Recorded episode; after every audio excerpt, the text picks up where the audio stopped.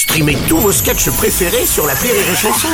Des milliers de sketchs en streaming, sans limite, gratuitement, gratuitement sur les nombreuses radios digitales Rire et Chanson.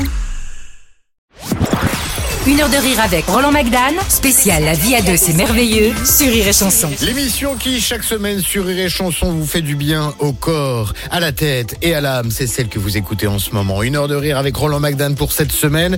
Et une nouvelle question, justement, pour notre invité tout de suite. La question de l'invité.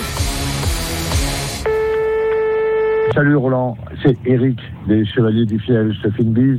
Bienvenue sur Rire et Chanson. On m'a demandé de te poser une question, c'est avec plaisir que je te parle, euh, de tout ce qu'on a pu faire ensemble dans les théâtres, à la télé, etc. Euh, on t'a vu une seule fois t'énerver, mais piquer vraiment une grosse colère, parce que dans cette émission pour France 2, euh, on présentait des artistes au public avant que les artistes rentrent pour faire leur sketch. C'est-à-dire que, et tu avais raison, tu pensais que ça tuait la magie de la surprise et du spectacle. T'avais piqué une grosse colère, mais une très très grosse colère. On avait beaucoup ri parce que t'es drôle, même en colère.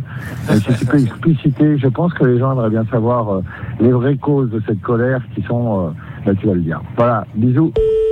Ah, Ah, il a sorti un dos. petit dossier. euh, Eric. Carrière. Ouais, non, bah, la vraie cause de, de, de- moi, je, je suis pas colérique, mais je suis colérique que dans certains moments de ma vie, c'est-à-dire quand il y a la tension, c'est-à-dire quand tu arrives. euh, euh, Avec le trac. Voilà, avec le trac. Ouais. C'est le trac qui fait ça. Bien sûr. Et ça peut être une émission de télé, mais ça peut être aussi, euh, bon, quand tu arrives dans un théâtre, euh, tu sais que tu vas jouer le soir, il, il est 15 ou 16 heures, 17 heures pour faire la balance. Mhm. Faut pas trop me faire chier, quoi. Voilà, il faut que ça tourne. On est déjà en phase de Voilà. concentration, Voilà, de préparation. exactement. Donc là, oui, je suis pas vraiment.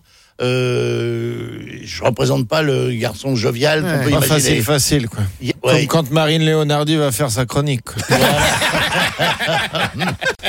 Ouais, je sais pas, je, je sens que vous la préparez bien. vous préparez bien le tapis. euh, je sens qu'elle va me massacrer. Mais c'est pas grave, j'aime la jeunesse. J'ai tellement. vous savez, vraiment, je vous aime énormément, tous. Avant que tu me massacres, je te dis.